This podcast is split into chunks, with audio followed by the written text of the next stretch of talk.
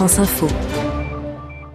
Le mercredi, l'infoculture rime avec sortie au cinéma cette semaine. Jean-Baptiste Urbain, vous avez choisi euh, deux films, un québécois et un américain, La couleur de la victoire, portrait de l'un des plus célèbres athlètes du XXe siècle. À qui ai-je l'honneur? Je suis Jesse Owens.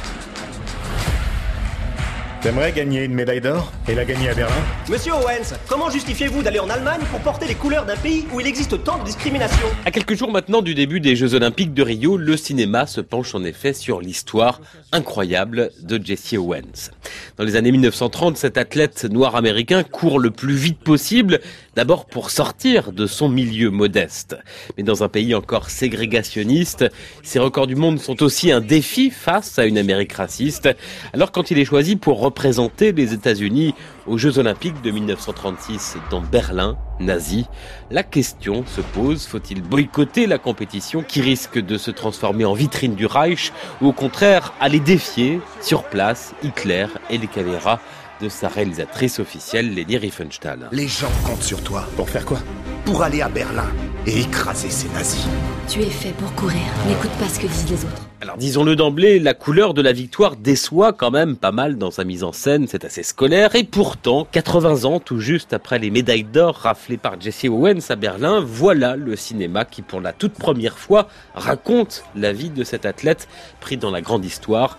Et malgré ses défauts, le film passionne, le récit avec une reconstitution tout à fait correcte.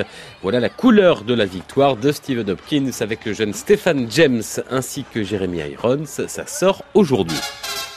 Du sport à la politique, voilà le parcours du député québécois Guy Bord, ancien hockeyeur devenu parlementaire d'une vaste région isolée du Canada.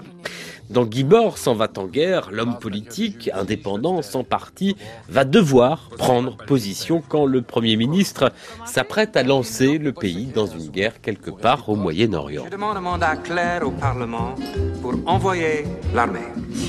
Tu vas voter pour? Quoi alors il n'y a pas tant de films québécois que ça à sur nos écrans et encore moins des comédies. Celle-ci est particulièrement savoureuse. D'abord c'est souvent très drôle, mais c'est aussi une satire, une satire fine, bien écrite où les frontières sont floues, personne n'est tout blanc, tout noir. Une sorte de fable politique donc qui évite l'écueil du cynisme et racontée tambour battant par le réalisateur Philippe Falardeau. Il avait déjà signé le joli Monsieur Lazare en 2011. Voilà c'est la comédie de la semaine. Guy Bord s'en va en guerre et c'est en salle aujourd'hui. Les conseils cinéma de Jean-Baptiste Urbain, l'infoculture.